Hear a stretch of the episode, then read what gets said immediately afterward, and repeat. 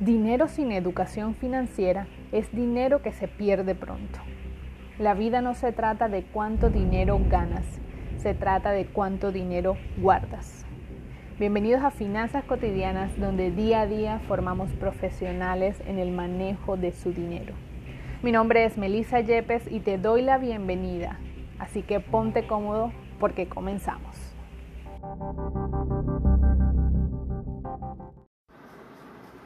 Hoy quiero hablarte de la importancia de los hábitos financieros. Cuando generalmente escuchamos la palabra hábitos, no relacionamos necesariamente este concepto con nuestras finanzas. Hábito suele ser una acción que repetimos de manera consciente o inconsciente a lo largo de nuestros días y a lo largo de nuestras vidas. Por lo tanto, el concepto sí puede ser relacionado a nuestras finanzas. Existen hábitos buenos y hábitos malos. Y en este caso es importante poder identificarlos. Dice James Clear en su libro Hábitos Atómicos, perdón, Hábitos Atómicos, que nosotros tenemos la capacidad de eliminar los malos hábitos y añadir nuevos hábitos a nuestra vida siguiendo una serie de pasos. Entre esos nos menciona la ley de la creación de los hábitos que consiste en cuatro pasos. Señal, anhelo, recompensa y respuesta.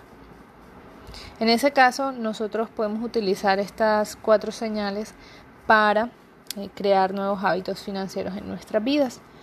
Puede ser que tú al día de hoy me digas que no logras dominar el hábito de registrar tus gastos diarios. Entonces, lo primero que debes desarrollar es una señal, algo que te recuerde el registro de los hábitos diario. Lo que puedes hacer es configurar una alarma para que en la noche te suene antes de acostarte y te indique que debes realizar el registro de gastos, ya sea en una aplicación o en una libreta que tú tengas. El segundo paso es el anhelo, el tener claro qué vas a recibir por, por hacer esa acción, cuál, cuál, por qué lo quieres hacer y es claro que el registrar hábitos pues cada uno tiene la determinación de hacerlo, pero el concepto general o, lo que podemos desarrollar es que esto nos va a permitir tener un mejor tracking de nuestro mes, de lo que hacemos y nos va a permitir administrar de mejor manera nuestro dinero. Entonces eso podría ser una, un, anhelo de tener mayor control y mayor seguimiento a nuestros gastos en el mes. La respuesta pues va a ser claramente eh, eso que tú vas a hacer, que sería el registrar los gastos, lo que vas a alcanzar. Y finalmente la recompensa, pues tener un mes más tranquilo, saber hacia dónde va tu dinero, saber qué gastos estás teniendo y cuáles puedes eliminar con base a ese registro de gastos.